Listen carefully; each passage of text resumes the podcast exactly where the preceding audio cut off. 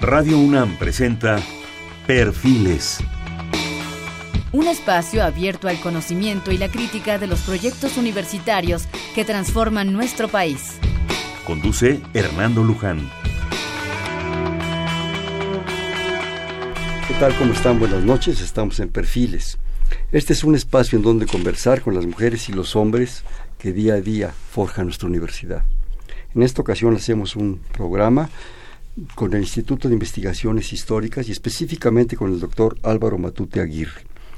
El doctor Matute es doctor en Historia por la Universidad Nacional Autónoma de México, especialista en Historia de la Historiografía, Historia de las Ideas e Historia Política e Intelectual Mexicana de los siglos XIX y XX, investigador emérito de la misma universidad y del Sistema Nacional de Investigadores. Forma parte del Instituto de Investigaciones Históricas de la UNAM y del programa de posgrado en Historia de la propia UNAM. Ha sido Visiting Fellow del San Anthony, del San College de la Universidad de Oxford. Desempeñó las cátedras José Gauss en la Universidad Complutense de Madrid y la Salvador Allende del Colegio de Sinaloa. Asimismo, Premio Universidad Nacional en Investigación en Humanidades, Premio Nacional de Ciencias y Artes en Historia, Filosofía y Ciencias Sociales, miembro de la Academia Mexicana de la Historia, así como el Seminario de Cultura Mexicana y recientemente de la Academia Mexicana de la Lengua. Entre sus libros podemos destacar la Revolución Mexicana, actores, escenarios y acciones, vida cultural y política. Asimismo, aproximaciones a la historiografía de la Revolución Mexicana y recientemente publicó Cuestiones de Historiografía Mexicana y la segunda edición aumentada de la Teoría de la Historia en México. Maestro, bienvenido. Qué gusto que está con nosotros. Es un honor. Bueno. Para mí también es un honor y además coincidir con la semana del octagésimo eh, aniversario de Radio UNAM, estación pues en la que tuve el gusto de colaborar hace ya muchos años y a la que siempre regreso pues todas las veces que es posible. Además yo creo que los que pasamos por aquí regresamos siempre agradecidos, ¿verdad? Este cobijo que nos, nos da este espacio, ¿verdad? Es una oportunidad de hablar con, pues, con nuestra comunidad y con la gente. Cuando, cuando me enteré que, que nos hacía el favor de acompañarnos, la mera verdad, primero me dio mucho gusto. Y segundo, eh, entramos en contacto un poco por los medios estos actuales de comunicación y me hizo favor eh, el, maestro Matute de enviarnos eh, unos breves renglones de lo que pudiéramos hablar. Y me dijo que estaba concluyendo unos trabajos, una cosa sobre la biografía colectiva de los diputados constituyentes del 16-17, ahora que acaba de pasar todo el este asunto del aniversario de la Constitución del 17, que, que, actualmente está investigando. Así como quería hacer un comentario que no vamos a dejar, porque ese ya, ese ya es entusiasmo mío, sobre un general zapatista, Enrique Rodríguez Mora, alias el Tallarí. Pues empecemos por la Constitución, maestro. Sí.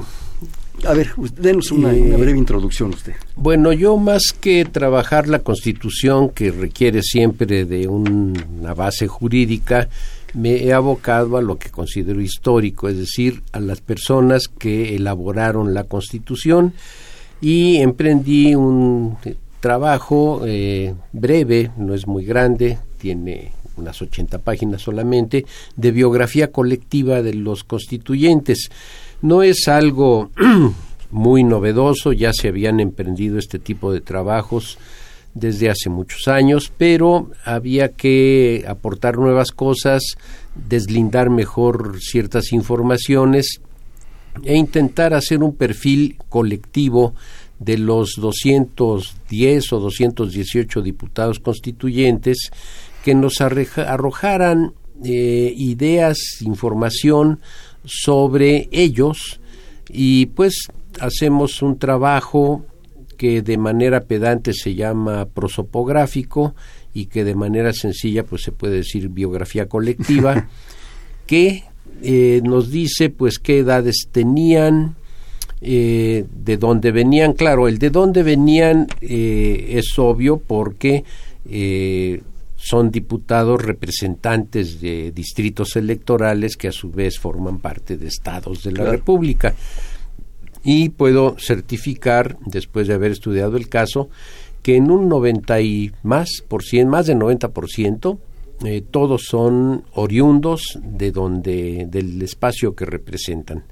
Eh, algunos por razones migratorias, Otros, obviamente, los del Distrito Federal, pues no necesariamente nacieron acá en esta entidad, sino que pues ya tenían un rato de residir, pero en general en ese sentido el lugar es claro. Lo que me interesa más del lugar es eh, en dónde estudiaron, qué estudiaron, y bueno, se arrojan eh, cifras interesantes porque hay una mayoría de profesionistas.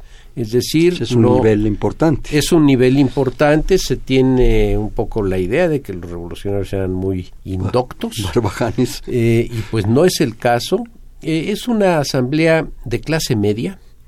Eh, había unos poquititos ricos, de buena cuna, con estudios incluso en el extranjero, y una minoría no tan pequeña como la minoría de ricos, de gentes que se pueden catalogar de pobres de origen bastante humilde, eh, hechos a base de su propio esfuerzo, que no tenían demasiada escolaridad, pero también es un porcentaje, yo creo que no, que no supera el 10, mientras el de los muy ricos pues no supera el 3.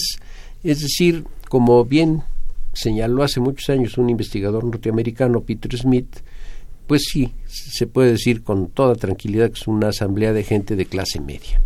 ¿Qué otra cosa averiguamos? Bueno, eh, ¿qué hacían, en qué trabajaban cuando fueron electos? Y esto no soy yo el que lo aporta, sino nuestro colega muy estimado Ignacio Marván. Él detectó muy bien que la gran mayoría son empleados públicos, ya sea eh, federales o locales, municipales o estatales. Otro porcentaje, cerca de un 30, son personas involucradas con el ejército constitucionalista, es decir, también están ligadas a, al gobierno constitucionalista, al gobierno de Carranza. ¿Militares ellos? Militares, sí, pero militares hechos sobre la marcha, no egresados salvo uno del colegio militar no recuerdo el nombre del que sí es egresado del colegio ahora, pero los demás se hicieron al, fragor de la al fragor de la revolución, uno de ellos divisionario, Cándido Aguilar, eh, unos cuatro o cinco este, de brigada, brigadieres, eh, que pues con y bueno, un buen número de coroneles tenientes coroneles y alguno que otro mayor y un par de capitanes. Ese es la, el grupo militar que tenemos, pero el sector predominante lo constituyen los abogados, como no podía ser de otro modo, dado que pues eran las gentes de leyes que manejaban esto y eh, uno piensa de manera centralista, lo cual es un error piensa que todos llegaron de su lugar de origen a estudiar acá a la capital y no. Eh, está muy bien distribuido el asunto de los estudios medios y superiores en sus lugares de origen. No hay una, un predominio de, la, de haber venido a la capital, algunos sí lo hicieron. Eh, yo tenía, digamos, ese prejuicio, porque cuando estudié al Ateneo de la Juventud hace ya varias décadas, eh, bueno, una constante era esa, de que Julio Torres salió de Saltillo, Alfonso Reyes eh, de Monterrey, eh, y llegaron aquí a la Escuela Nacional Vasconcelos de Oaxaca. Bueno, no, residía en Oaxaca, pero anduvo trashumante en el norte, en Campeche. Eh, llegaron, el que sí estaba aquí desde hace rato era don Antonio Caso, pero la mayoría sí vienen a estudiar a la Escuela Nacional Preparatoria, luego a la Escuela de Jurisprudencia, y acá no, acá van a sus institutos de ciencias y artes del Estado, eh, o algunos sí vienen acá, eh, está muy distribuido. realmente en ese sentido hay una representatividad geográfica muy interesante. Luego hay otro detalle que me llama a mí particularmente la atención, la cuota demográfica. Obviamente hay estados con muy poca representación por razones A, demográficas y B, de la situación de guerra. Chihuahua tiene un diputado constituyente, ese enorme territorio, dilatadísimo territorio, tiene solo un diputado por Parral, que en el momento de la elección, tercer domingo de octubre de 16, pues no estaba en manos de Pancho Villa Parral, estaba en manos constitucionalistas, se celebra la elección y este hombre es diputado constituyente por, Chihuahua. Por Parral. Por Parral. Y la capital no tiene representante porque en ese momento pues, andaban los villistas por ahí, no hay elección. Y en cambio, los dos vecinos, Sonora y Coahuila, si Sonora se despacha unos siete u ocho diputados, Sonora cuatro, eh, y luego pues territorios muy desérticos, Baja California, toda la península, un diputado por la franja norte. Eh, y en cambio, hablando de franjas, la central tiene un enorme número de diputados del Golfo al Pacífico. Veracruz con 18, Jalisco con 21. la franja del Bajío, Michoacán, la franja del Bajío, eh, exactamente, Guanajuato, Michoacán, Querétaro pocos, porque Querétaro era poco poblado, tiene tres nada más, pero eh, es donde se concentra el mayor número de representantes. Y luego nos vamos al sur-sureste, donde disminuye, pero no tanto como en los territorios norteños. Entonces, bueno, hemos estudiado eso, eh, que pues nos habla mucho de qué pensaban, eh, por qué pensaban como pensaban gente que fue a la escuela en las diferentes generaciones que representaban, había hombres, un pequeño grupo de mayores de 50 años,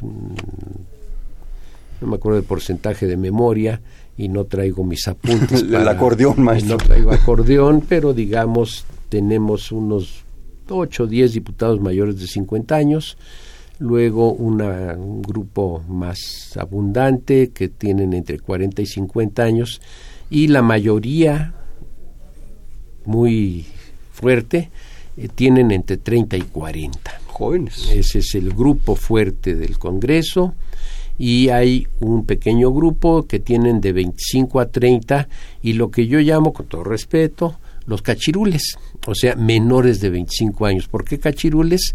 Pues porque la edad era 25 años, la edad mínima. Sin embargo, pues el colegio electoral se hace de la vista gorda y entra, por ejemplo, don Juan de Dios Bojorques, que tenía como 22. Eh, y hay uno que, según Nacho Marván, lo vuelvo a citar, vio su acta de nacimiento y tenía 19 años. No recuerdo cuál era este diputado, pero lo hay unos cuatro eh, que entran menores de edad. Y bueno, lo bueno de eso fue que el caso de Bojorques... para esa época de 21, ¿no? Sí, sí, sí. Era, es decir, era, de 21. 21 era la ciudadanía. Eh, y pues este sujeto no la completaba, no la alcanzaba todavía. Bojorques sí. Y bueno, pues lo bueno es que Bojorques crece, se desarrolla bien como hombre de pluma y escribe una historia de lo que él recordó. Maestro, ¿y de las, de las eh, gentes mayores? Las gentes mayores estaba uno de los coautores de la Constitución, del texto que presenta, que, manda hacer Carranza a él eh, y a Luis Manuel Rojas. Él es eh, el diputado José Natividad Macías, entonces rector de la universidad, y bueno, un hombre que ya tenía experiencia parlamentaria, había estado en la 26 legislatura, igual que Rojas. Eh, eran gente que sabía qué tenía que hacer. Bien, gentes que pues muy probadas en el aspecto legal. Eh, sí hay un grupo de diputados mayores. Eh, puedo citar, este, pues, porque es una persona que conozco mucho, a mi propio abuelo materno, el general Amado Aguirre, que era ingeniero de minas, tenía 53 años. También fue diputado. También fue diputado por Jalisco. Eh, y bueno, con ellos hay varios de esta, bueno, del el sector, digamos, de mayor edad. Luego tenemos, pues, digo, estas dos enormes eh, grupos, el de los que tienen de 30 a 40 y el de los que tienen de 40 a 50, de 40 a 45, digamos. Ahí tenemos una gran mayoría, superior al 50%, que son la gente que, pues, tiene una actividad muy intensa, eh, algunos jóvenes también, para citar un joven muy aguerrido, muy interesante, eh, Rafael Martínez de Escobar de Tabasco tuvo muchas participaciones en la tribuna eh, muy contestatario. Y bueno, pero voy al, al punto que más me interesa. ¿Cuándo y qué estudiaron? Eh, salvo los más grandes de edad, todos son producto de la educación positivista que importó don Gavino Barreda y que, bueno, pues era, digamos, epigonal de la eh, ilustración. Entonces eran gente que estaba muy casada con la idea de la Revolución Francesa, que querían pues que se impusiera la razón, establecer un Estado laico, eh, digamos que, una, que se diera una educación racionalista, y bueno, científica. Científica, desde luego, que se demostraran todas las verdades, en fin, tienen esa mentalidad que es lo que se nos da cuando leemos en la versión original los artículos tercero y todos los demás, 24, etcétera, etcétera, eh, reflejan esa mentalidad formada por una escuela positivista, eh, ilustrada, muy racionalista eh, y que se manifiesta abiertamente, se expresa. inclusive las diferencias que se dieron en los debates entre unos y otros, los jacobinos y los moderados, en el fondo no hay un enfrentamiento radical, sino que hay un complemento. Esto es interesante y vuelvo, tercera cita, ya le voy a, pasar este eh, la charola a mi amigo Nacho Marván y al doctor Ignacio Marván, para decirlo menos familiarmente. bueno, eh, él se tomó la enorme molestia de contar los votos de cada artículo y nos demuestra algo que habíamos medio visto los lectores del diario de debates, pero que no habíamos tenido esa curiosidad cuantitativa dura de contar votos. Y, bueno, desbarata una creencia que es la de que había estos dos bandos como si todos los dos meses que duró el Congreso hubieran estado unos contra otros. Votan cruzado. Es, ¿Qué quiero decir con votar cruzado? Pues que una vez un jacobino le convence más el argumento moderado, a un moderado le convence más el argumento jacobino, según el artículo y se van campechaneando se van campechaneando en buen en buena expresión eh, coloquial y es un voto campechano. Lo cual a mí me da mucho gusto porque en una conferencia pública que impartí dije esto y una señora de primera fila le pareció muy mal no, es que deben obedecer la consigna de sus grupos. consistencia. Bueno, pero pues entonces qué chiste. Entonces que hagan en petit comité la cotejen y la aprueben. Y en cambio así subían a la tribuna a defender. A defender ya sea el dictamen de la comisión que presidía Mújica o en la redacción original propuesta por Rojas y Macías. Y bueno, según conviniera. Eso es democracia. Eso es democracia. Eso es democracia y es un alto nivel parlamentario se pegan con todo lo que pueden durante los debates, incluso en las memorias que dejó escritas mi abuelo, que están publicadas, cuenta que se acercaron a él por ser persona de edad, con sus grandes bigotes blancos, eh, evitó dos duelos.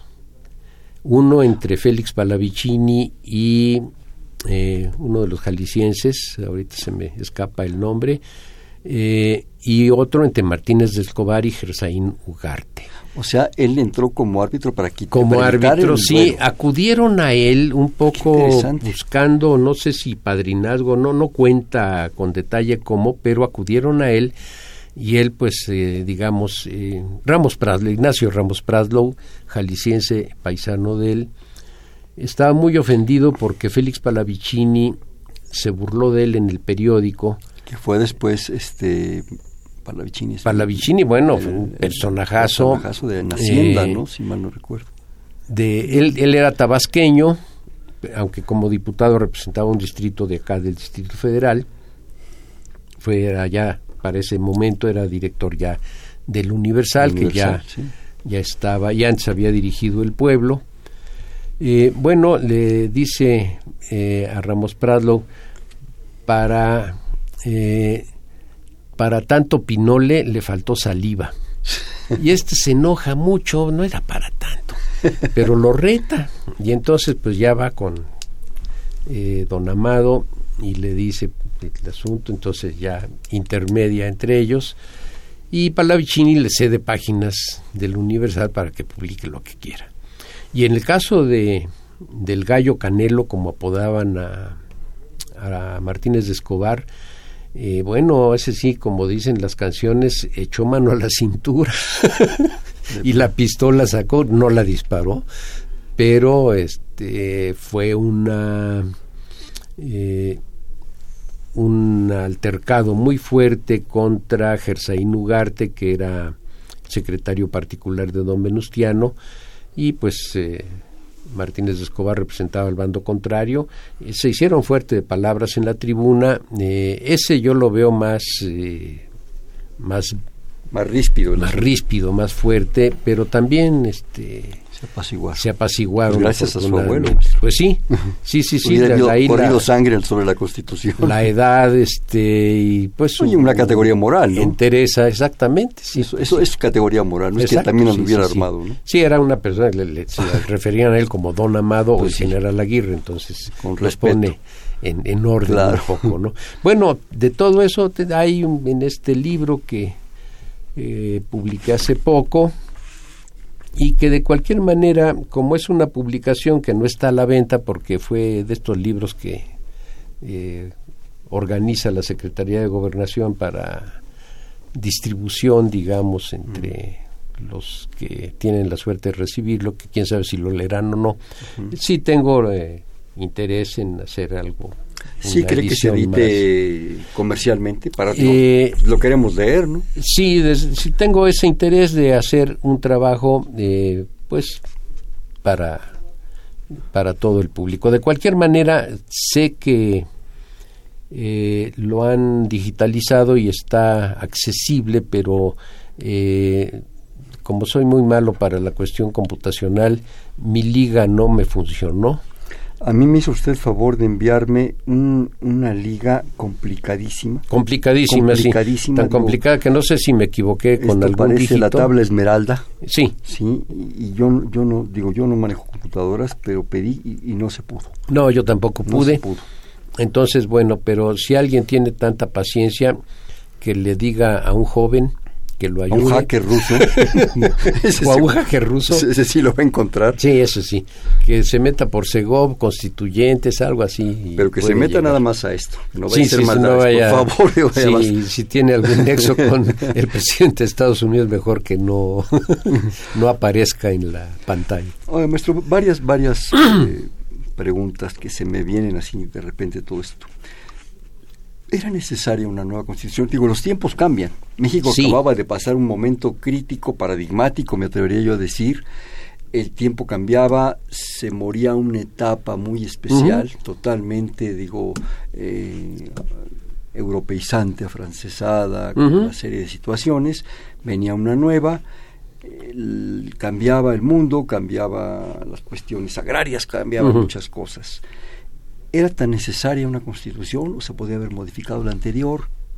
¿Qué, piensa? Bueno, de hecho, esta constitución reforma a la del 57, como lo dicen o sea, no es que borrón y cuenta nueva. Sí, es, es un no es tan borrón ni tan cuenta nueva. Hay elementos que persisten de la Constitución del 57, pues muy básicos, ¿no? Principios jurídicos muy fundamentales que pues son eh, añadidos, son enriquecidos con los artículos que se les ha dado el carácter de contenido social, que indudablemente lo tuvo la Constitución eh, allá en ese momento.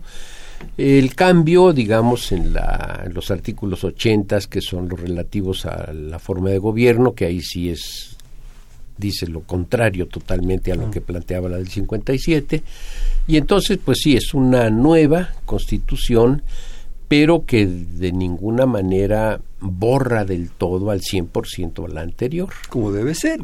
sí, exactamente. Principios básicos que incluso si nos vamos más para atrás, llegamos hasta Cádiz o hasta eh, la del 24. Claro. ¿Por qué surge? O sea, hay una inquietud eh, de la gente, de Carranza, de un grupo.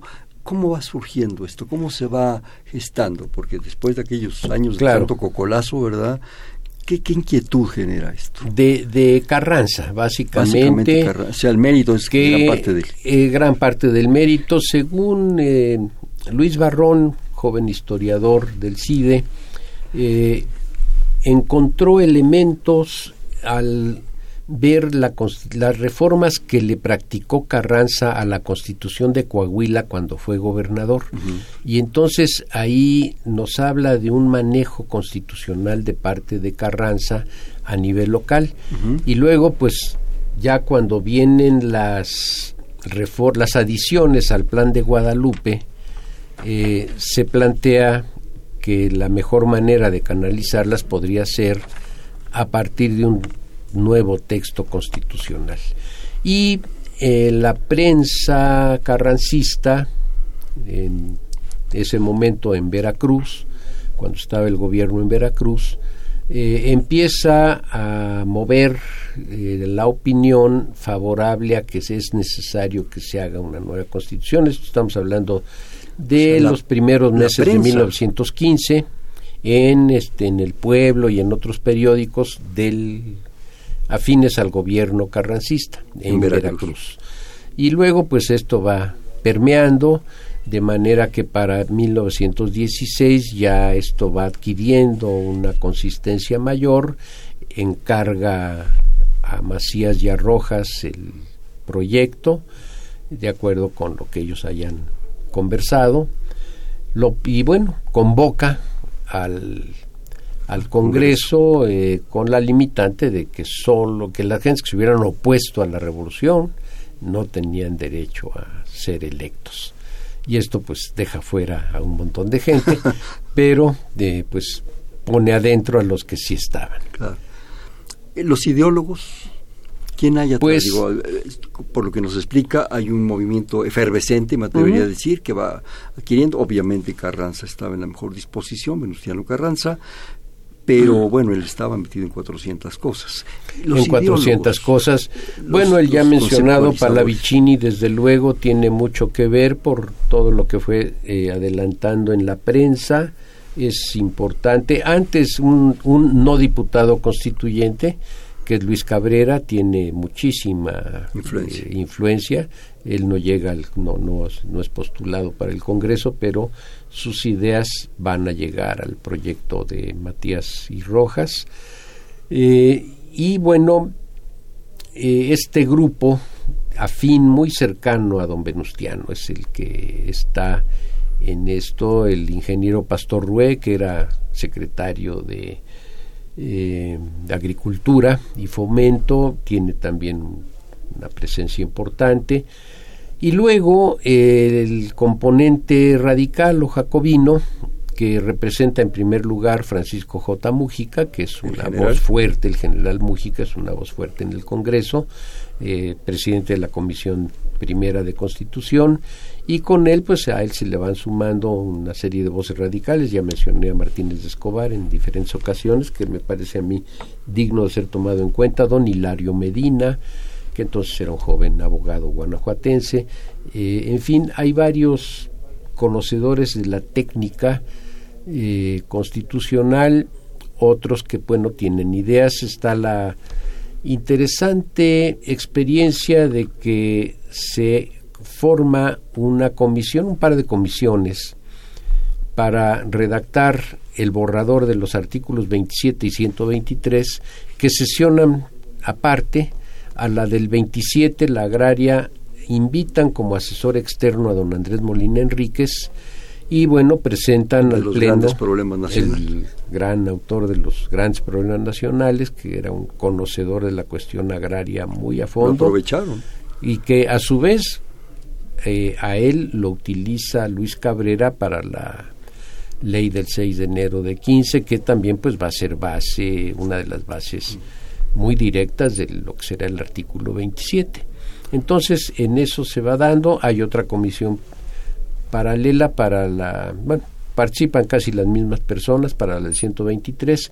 En esto tiene que ver un par de diputados que tenían experiencia laboral directa, Héctor Victoria, eh, ferrocarrilero yucateco, líder ferrocarrilero, y Heriberto Jara, que había estado cerca de los trabajadores del puerto de Veracruz.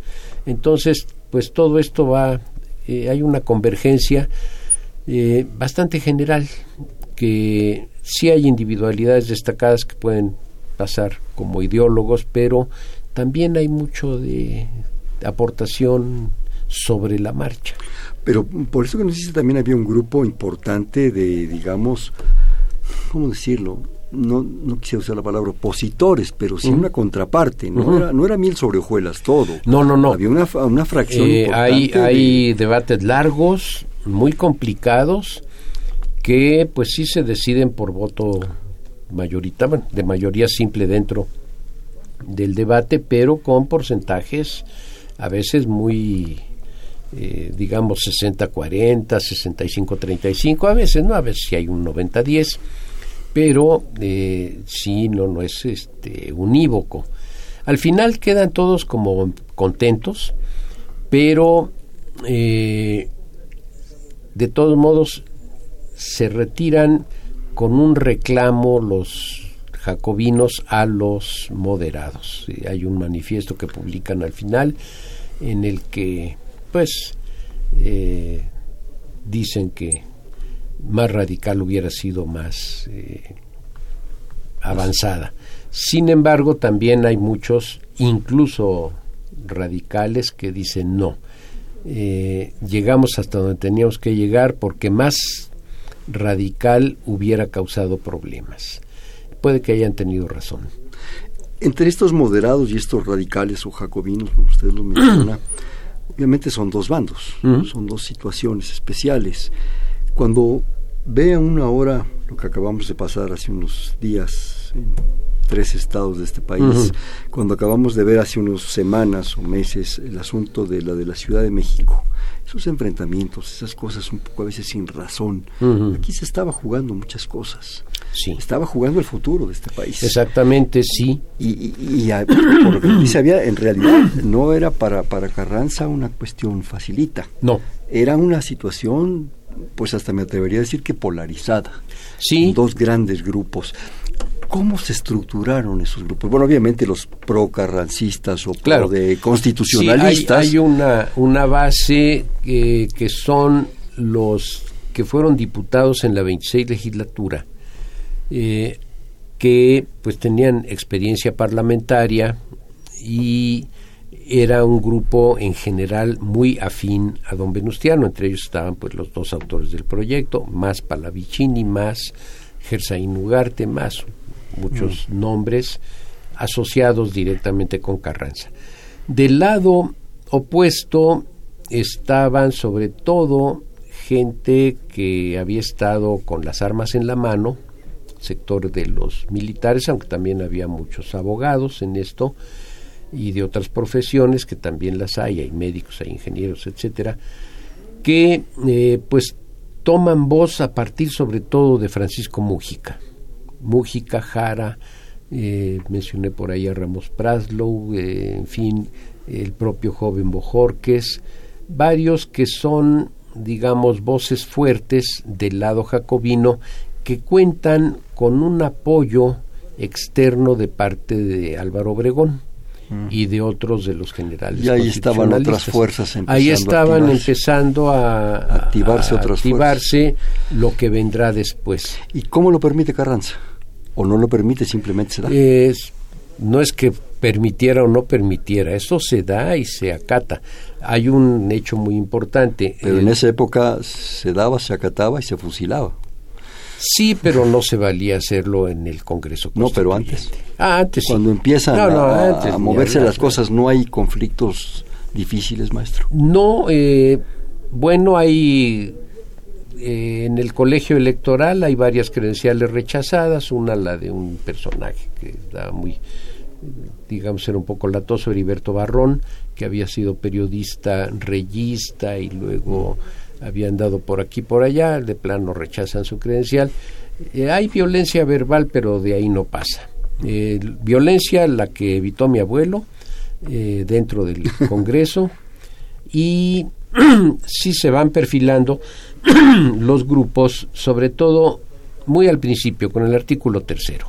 Ahí es donde estalla ese enfrentamiento que hace pensar que así fue todo el Congreso y es por lo que celebramos que Marván haya hecho el conteo de votos para demostrarnos que eran votos cruzados. ¿Por qué? Porque en el tercero la redacción que propone Mújica, que modifica la original, eh, prohíbe radicalmente a los elementos eclesiales eh, tener injerencia en la educación, eh, cuando la propuesta original era por la libertad de enseñanza, pero claro, la primaria debía ser laica gratuita, obligatoria, laica y gratuita, pero no tenía tanto énfasis al, al garantizar la libertad de enseñanza, se le dejaba abierta una rendija o más que una rendija al clero. A la libertad de. Ah, porque había, se garantizaba la libertad, era una garantía individual. Sin embargo, los jacobinos la cortan y esto hace el enfrentamiento. Carranza va a la sesión allá en Querétaro, a la sesión de discusión que terminó muy noche, muy al principio de diciembre, y sin embargo gana la fracción jacobina que estaba pues apoyada eh, digamos, ahí por el general Obregón y algunos otros.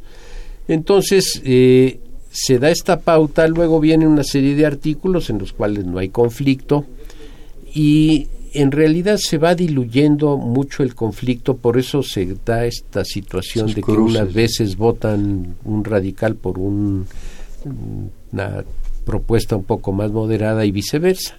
Pero cuando el artículo tercero se dio esto.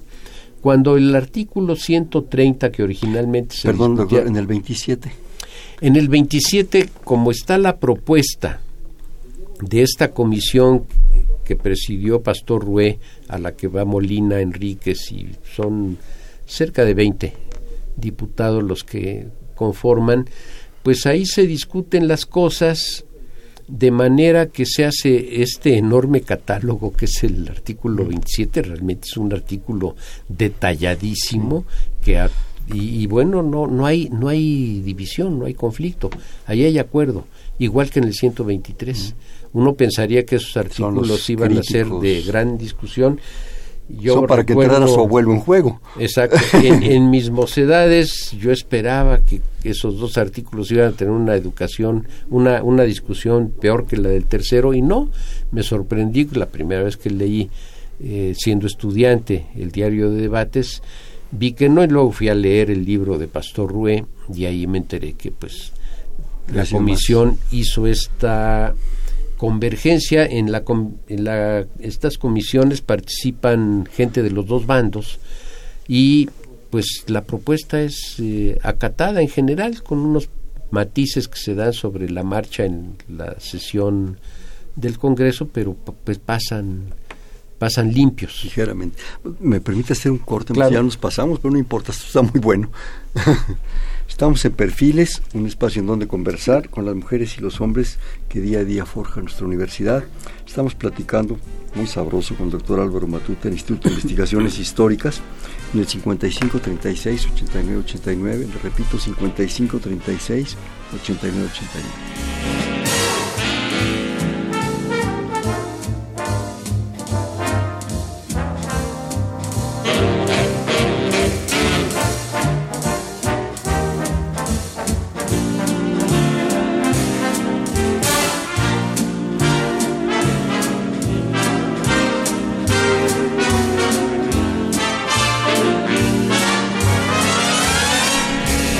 Están? Buenas noches. Estamos en Perfiles, un espacio en donde conversar con las mujeres y los hombres que día a día forjan nuestra universidad. Estamos platicando con el doctor Álvaro Matute del Instituto de Investigaciones Históricas en 55 36 89 89.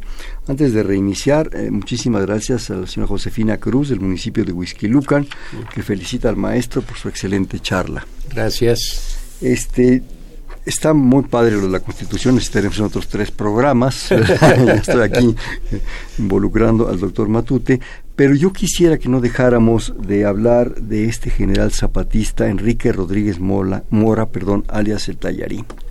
Maestro, por favor. Es toda una revelación. Afortunadamente, doña Blanca Rodríguez de Cuautla, hija del general, pues no sé si me oyó en el radio, me vio en la televisión, pero acudió una vez a mi cubículo a llevarme las memorias inéditas de su padre. Pues eh, las leí y dije esto vale mucho la pena. Eh, y pues ahí supe quién era este personaje, del cual se han ocupado muy poco eh, los colegas historiadores. para empezar, el general Rodríguez Mora su madre era Mora Salazar, que quiere decir esto, prima de Emiliano Zapata. Eh, él eran de eh, San Pablo Hidalgo, cerca de Tlaltizapán, por ahí. Eh, o sea, del, estado de Hidalgo. Del estado de Morelos. Ah, de Morelos. Sí, San Pablo Hidalgo es el ah. nombre del pueblo. y son gente que acuden al llamado de Zapata, que estaba emparentado con ellos, y los tres hermanos mayores de Rodríguez Mora se van con Zapata. Él tenía 10, 11 años de edad y le pica mucho la curiosidad de irse a la bola. Y en un momento dado lo mandan eh, a comprar tortillas para llevárselas a, a los que estaban en la siembra y se roba la carabina de su tío porque ya era huérfano de padre, este, vivía con su mamá y unos tíos, y se va con su carabina y sus tortillas. y sí, deja sin tortillas, y se va a unirse a las fuerzas del general Felipe Neri, uno de los generales zapatistas. Entonces tenemos a un niño en la revolución que aprende sobre la marcha a disparar. El general Neri lo pone a tirar al blanco, en algún momento dado le presta su propia carabina, que era mejor que la que él llevaba. Y pues de repente vienen acciones de guerra, voladuras de trenes, disparos, y se va haciendo sobre la marcha. Luego uno de sus hermanos, que era muy buen militar, mueren muy jóvenes los hermanos Rodríguez Mora los grandes, los tres.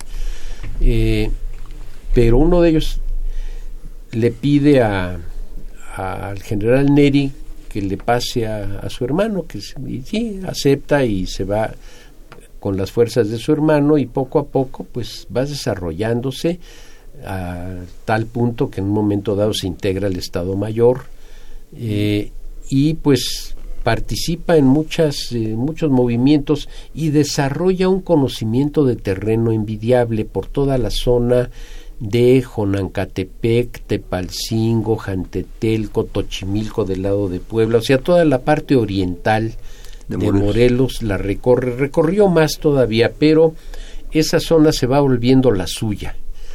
Eh, viene la muerte de, de, Zapata y él queda, digamos, más cerca del general Francisco Mendoza Palma, que era uno de los posibles sucesores de Zapata, pero le tocará esto a Gilardo Magaña. Y viene pues este momento tranquilo eh, cuando Obregón es presidente, en el cual eh, pues las cosas en Morelos llegan a una tranquilidad, pero el general Mendoza se emociona con la rebelión de la huertista y lo invita y lo eh, lleva ya pues ya era un muchacho de 20. ¿Y ya general? Coronel todavía, creo que ahí es cuando sube a general, justamente por los par de cosas que voy a decir. Eh, Mendoza se, bueno, se hace de la huertista, se lleva al tallarín, que así le apodaban porque era, pues, espigado, delgado. delgado. Las fotografías que conozco de él ya no es tan delgado, eh, pero son ya de un hombre grande, ya de un hombre de 50 años más o menos. Ahora, pues en la de la huertista tiene, va casi con el siglo, nació en 1901. Entonces, eh, Mendoza se va con el general Diegues a tratar de alcanzar a Diegues, que se vaya de, pues de Jalisco a, a Chiapas, donde va a morir, en la de la huertista. Y eh, Tallarín se queda en su, en su zona, se liga con Rómulo Figueroa, que, para decirlo también en expresión muy coloquial, los deja colgados de la brocha porque se amnistía con Obregón y todos los que lo estaban apoyando pues se quedan, ¿y ahora qué hacemos? Pues no hacen nada ya, se dan la media vuelta, se regresan a sembrar a su casa, hace algún viaje y se queda en paz hasta los primeros años 30, en los que por un conflicto electoral eh, en el que perdió el candidato a gobernador de Morelos que él apoyaba, eh, un grupo que eran los eh, que ocuparán a partir de ese momento las alcaldías de las zonas que él, donde él vivía y obraba, le toman ojeriza, lo persiguen y se levanta contra el gobernador local y contra el presidente municipal de Tepalcingo. Esto ya es en los años 30. Ya es en los tempranos 30. Y luego, bueno, pues sigue en pie de lucha todos los años 30, llega a la presidencia del general Cárdenas y él sigue, sigue y sigue. Sobrevive al momento Sobrevive. crítico. Y ya. sobrevive porque de- detrás de él, el jefe de zona militar, en- le toca en un momento dado nada menos que a Miguel Enríquez Guzmán. Y no lo derrotan. Es un guerrillero nato que es, digamos, para hablarlo en términos así más sofisticados, es un rebelde primitivo de los de Eric Hobsbawm, es- con todas las de la ley, llena el expediente Y perfectamente. con un conocimiento del terreno y del Un territorio. Envidiable, envidiable. Sí, y además con esa solidaridad que le da la gente de la localidad.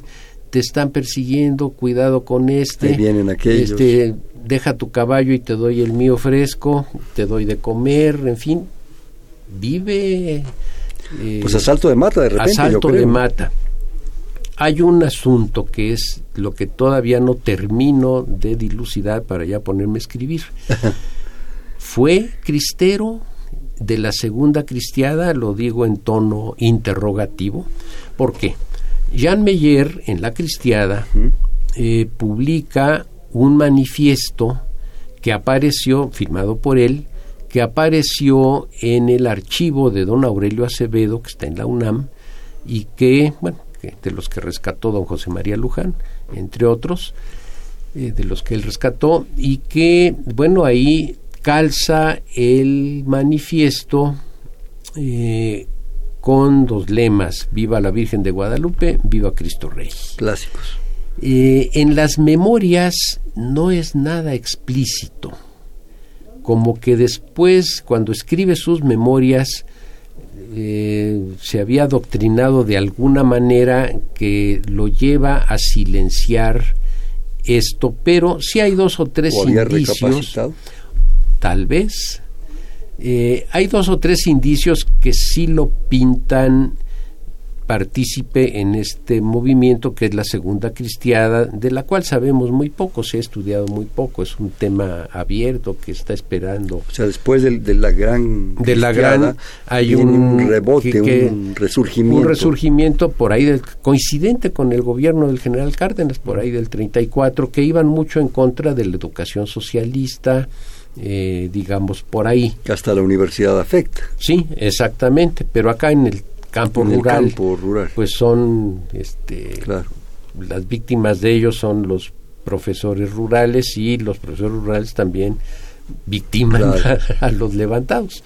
Entonces tiene esta situación interesante eh, y ya cuando deja el gobierno, no recuerdo el nombre de este gobernador, y obviamente estuvo a punto de se liaron en un combate personal el alcalde de Tepalcingo y él, pero Eh, pensó el tallarín que había, le había dado muerte al otro y no.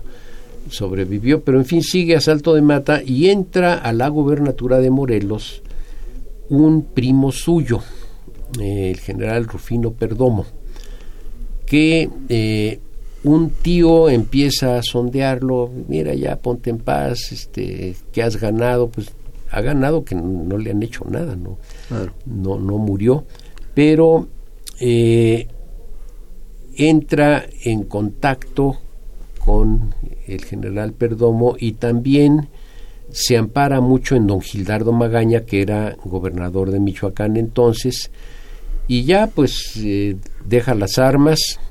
¿No le dan amnistía? Le dan amnistía, viene a hablar con, con el general Ávila Camacho, secretario, ah, con de, Camacho. secretario de Defensa, y también tiene una entrevista breve con el general Cárdenas, y lo absorbe el general Magaña, se lo lleva a, Yucatán, a Michoacán, en donde es una de las preguntas que tengo que resolver. Eh, le agradece a una maestra todo lo que enseñó. Eh, creo que no era analfabeta desde niño. Todo lo que le enseñó a él. A él. Ah. Ahí aprende muchas cosas, incluso a, ya en Michoacán. Ya en Michoacán. Luego termina, muere Magaña y se viene a, a la capital y va a ser empleado del Departamento Central con Rojo Gómez. Eh, que también era general. Que también era general, sí. Entonces tiene esta pues, experiencia burocrática acá, luego se regresa ya a Morelos y cuando tiene, en 1958, redacta estas memorias. Hasta 58. Eh, que le digo, están muy tamizadas por él mismo, eh, con un problema para los historiadores, de esos que la gente que nos lee no repara en ellos. Eh, el manuscrito está escrito en tercera persona, él se refiere a él en tercera persona, pero el mecanuscrito, el pasado en limpio, que no sé qué mano fue la que le hizo ese favor, está en primera persona. ¿Y cómo encontró la diferencia, maestro? Bueno, pues afortunadamente doña Blanquita Rodríguez me proporcionó copias de las dos cosas cotejando cotejando para qué fortuna quería ver su letra las dos posibilidades su letra es clara buena no es Palmer pero digamos una letra muy legible, está escrita en hojas de blog una parte y otra en cuadernos escolares de esos que llevamos de chicos, así de pastas azules que tenían las tablas de multiplicar en la cuarta de Que ni siquiera tenían gusano, eran engrapados. Que ni siquiera engrapados, sí. de esos, gruesa que exactamente. estorbosísimos. De esos cuadernos, en esos cuadernos están redactadas. El manuscrito y luego hay una mecanografía que está registrada en la Dirección de Derechos de Autor, o sea, está con todas las de la ley. Y esa es la copia que yo doy por buena. Eh, y que pues nos cuenta toda su vida.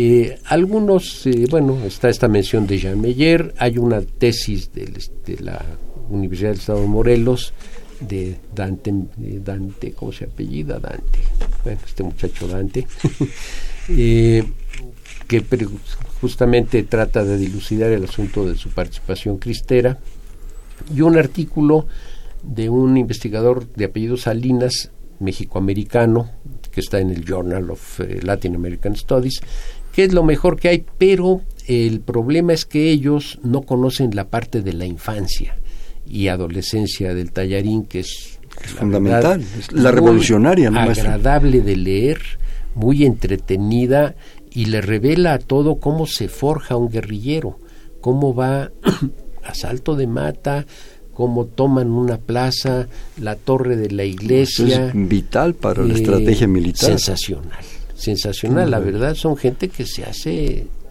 con el día a día. Oiga, maestro, tiene dos compromisos, ¿eh? los constitucionalistas y, el tallarín. Urge que nos los publique. Eh, sí, urge, este, desde luego es un compromiso que tengo y que voy a rematar este año. Ya estoy muy adelantado. Ah, qué bueno. tengo que dilucidar dos o tres cosillas un poco técnicas, pero va. Qué bueno. Eh, va y en cuanto salga, bueno, pues con mucho gusto participaré. No, no, venimos a presentarlos acá. Oiga, maestro, este, yo quería, se lo comenté desde el principio, eh, preguntarle, y creo que nos acaba de dar dos magníficos ejemplos, la Constitución y, el tallarín, ¿por qué tenemos que estudiar historia? ¿Por qué saber historia? Mire, hasta, me siento raro hacerle esta pregunta. Yo encontré en mí una, pues no sé si es actitud una inclinación que me gustaba para entender bien algo, preguntarme cuándo, cómo empezó esto, el origen de. Ahí está el por qué estudiar historia. Irnos al punto de partida. Muchos científicos sociales, como les gusta darse, darse en llamar, hacen un corte transversal y sacan lo que necesitan saber. Bien, es legítimo, pero a mí no me satisface. A mí me gusta irme a la secuencia, al arranque. ¿Qué es qué hace un médico cuando uno lo va a ver por primera vez? La historia médica. Cuando le empezó a doler lo que le está doliendo. Y análisis. y sí, es decir, ver, a ver. dónde Biometría hemática. se genera un problema, cuando empieza. O una historia. Ahí empieza una historia. ¿Cuándo empezó? Desde luego muchas biografías pues empiezan cuando nace el personaje, pero ¿cuándo? ¿Cómo entra en la parte de cuándo deja el caso del tallarín? Deja de ser un niño morelense. Campesino, pobre. Eh, pobre medio, porque no era pobre pobre, sí, pero, digamos, tenían animalitos. Claro. Es la diferencia entre el que nada más cultivaba y el que tenía animales. ellos tenían animalitos. Entre el aparcero y el que ya tiene lo suyo. Exactamente, sí. Entonces, bueno, eh, pero el llamado de Zapata, eh, primero intermediado y después directo por él, ahí se engancha y hasta que no lo logra, se empeña, es un revolucionario de 12 años de edad. Estudiar la razón de las cosas, la raíz Exactamente, de las la raíz de las... Irse a la raíz, al arranque, al origen, ahí está el chiste de por qué queremos saber historia. Si mal no recuerdo, Marlock, que usted sabe que yo admiro mucho, que mucho aprendí a estudiar, fue por usted, un momento dado, no es literal, dice que la historia es como un tigre y va sobre el hombre, va sobre el hombre a, devorarlo, a, comérselo, en fin. Digo, e, esa, esa imagen de la historia como un tigre me encanta. Sí. Es, sensacional. Podemos compartir. En los últimos segundos, maestro, vamos a hacer un bote pronto. Le digo una palabra y me dice la que se le venga a la mente. Historia. Acontecer. Constitución. Eh, orden legal. México actual triste. Futuro. Esperemos que promisorio. Gracias. Este fue Perfil, es un espacio en donde conversar con las mujeres y los hombres que día a día forjan nuestra universidad. Estuvo con nosotros del Instituto de Investigaciones Históricas el doctor Álvaro Matute. Maestro, muchísimas gracias por estar con nosotros. Pues muchas gracias, Hernando, muchas gracias por esta plática tan agradable. No, fue muy rica. En la coordinación la doctora Silvia Torres, en la producción Mariana Mondragón García, en los controles Humberto Sánchez Castrejón, en la conducción Hernando Luján. Perfiles, un espacio en donde conversar con las mujeres y los hombres que día a día forjan nuestra universidad. Gracias, buenas noches. Perfiles, un programa de Radio UNAM.